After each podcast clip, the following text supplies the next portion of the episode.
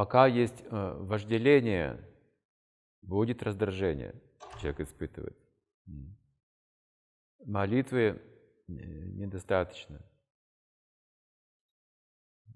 Нет, достаточно молитвы, если она чиста, ну, трансцендентна полностью, то и молитвы одной достаточно. Но, как правило, наша молитва смешана, смешана с э, недостатками. То, что вы испытываете раздражение, злость, это признаки низшего качества природы. У нас есть низшее качество природы тамас, у нас есть э, среднее качество природы страсть, есть вожделение, активная энергия, и есть высшее качество природы благость, сатвичность, где мы постигаем себя как вечное живое существо в сатвичности.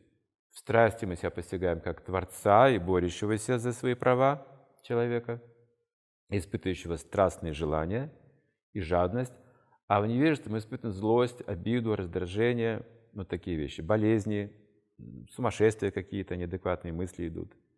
Эти три гуны природы описаны в Бхагавадгите. Они составляют нашу материальную жизнь, из трех гун она состоит.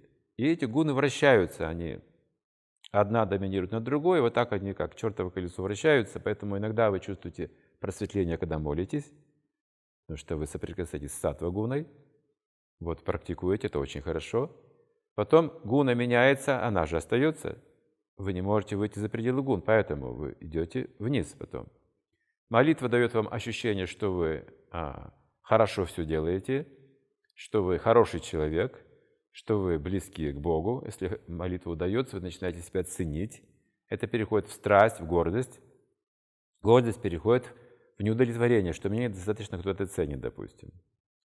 Или мне денег мало почему-то в жизни, да, хотя я вот хороший человек, а остальные там люди плохие люди, да, они богаче, а я вот... Ну, вот такие подобные вещи приходят в голову, когда гуны вращаются. И приходит раздражение, гнев, когда кто-то что-то не понимает, что я говорю, или меня не ценит, как я хотел бы, или жизнь складывается, как я бы хотел, не складывается. То есть вот эти гуны так вращаются.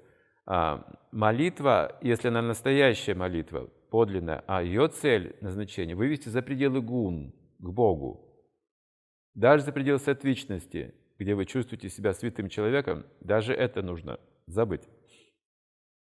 Просто есть служение бхакти.